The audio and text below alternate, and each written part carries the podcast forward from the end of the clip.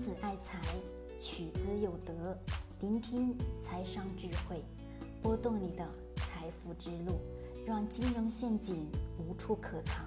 大家好，欢迎收听财德商学线上音频课。接下来有请贺老师的分享。晚上好，那我们今天呢，站在文化属性角度的道当中，跟大家去讲讲我们投资当中的心态，投资当中的贪婪。那么这个呢，我们可以把它用到咱们天道当中所说的一句话，就是我们人性本性的是贪婪，对吧？文化属性当中，什么是弱势文化，什么是强势文化？弱势文化是破格获取，对吧？想要得到直接得到答案，而强势文化追寻事物的发展规律，而顺其而然的得到自己想要的结果。那么我们中国的属性当中，我们很多人是处于什么？处于弱势文化当中。所谓弱势文化，就是渴望破格获取，直接获得答案。那么我们在投资当中换算过来，就得到一点，就是我们总是在什么？渴望的买了某一家公司，买了某一只个股，渴望的立马得到什么？得到金钱。那么这种情况下，我们是渴望的，被迫的。想要的直接获取结果，这种情况下就导致了我们人性当中的贪婪的欲望在不断的放大，对吗？而一个企业的正常的发展规律是什么？它是缓慢、缓慢、缓慢的慢慢往上增长，对吧？企业的发展，我问大家，它是一下就壮大起来了吗？很显然不是，就像我们人从小生下来如此。慢慢慢慢慢慢慢的学会走路，学会吃饭，学会等等等等，学会写字，学会识字，慢慢慢慢长大到我们现在的四十多岁、三十多岁的这个阶段，对吧？需要的是什么？一个过程，这个过程是大自然的自然事物发展的规律周期。而我们很多人呢，总是想要的是，当一棵苗种在田里的时候，总是想着把它拔苗助长。拔苗助长的结果是什么？就导致了这个苗最后死掉了。投资当中，我们总是渴望直接获取这个答案，在文化属性的角度去解释，就属于什么弱势文化。而我们中国最底层社会当中流行的文化是什么？就是弱势文化。因为弱势文化本质上是易易懂、简单，而且还易传播。一传播的情况下。身边所有的人，就是在从同一个阶层层次的人，就会形成这种什么弱势文化。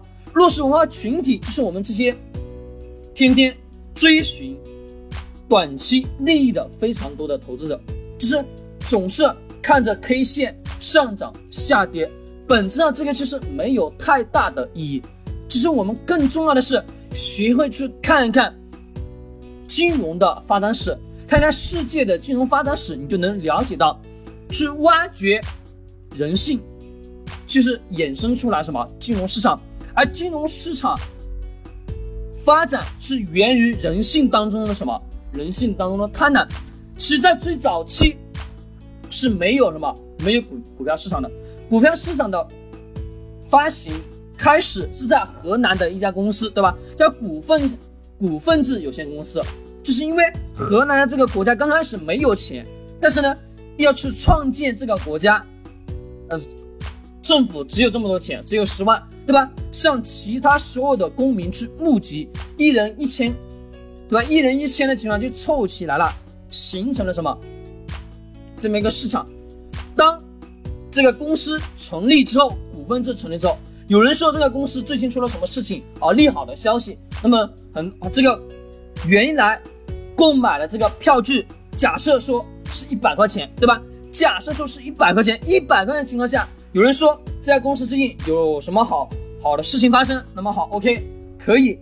那么这种情况下，这个票价原来是一百，变到了一百二十，对吧？啊，又过了两天，啊，又有人在市场当中去传播消息，说河南的这这家公司啊出了什么什么大事情，要不好了。呃，原来从原来的一百二十二。一百二跌到了八十块钱，对吧？这种情况下，有人就是能买了，对吧？啊，你八十块钱我买，因为价格低了，对吧？有人买也有人卖，形成了这个市场当中的一个什么来回的交易，来回交易慢慢慢就形成了到我们现在的 A 股市场的这个原貌。其实，股票市场的发展，我们得要去了解，发展的重要的原因源自于是人类当中的这种贪婪，因为呢，股市它本质上最早期是属是属于什么？是属于空手套白狼的本质特性，而慢慢的到了我们现在的很多企业的内在价值的实在增长，是因为企业的正常的去运营的情况下，对吧？那这是最重要的。那么用文化属性的一个角度去看，就是我们很多在最早期的这个特性下，就是从最早期的弱势文化群体当中去衍生出来，想要。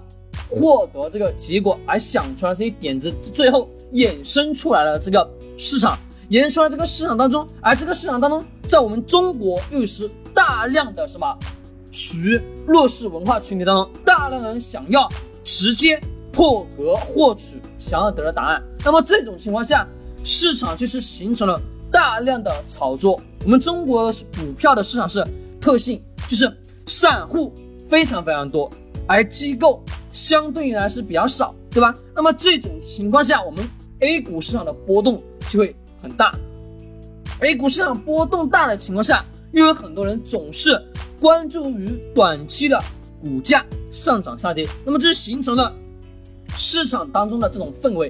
这种氛围形成之后，我们发现每进入这个市场的人都是什么？靠着贪婪，总是看见的是短期的这个。利润的上下涨跌、上下涨幅，那么这其实是人的类的本质贪婪。站在文化属性的角度，就是属于什么弱势弱势文化，就是希望破格获取直接得到答案，而不是强势文化。强势文化是追寻事物发展的规律一种特性。好，我这里给大家去用弱势文化跟强势文化以及咱们的。金融的发展史，跟大家简单的去讲了一下。好，我们今天就讲到这里。君子爱财，取之有德。我们明天再见。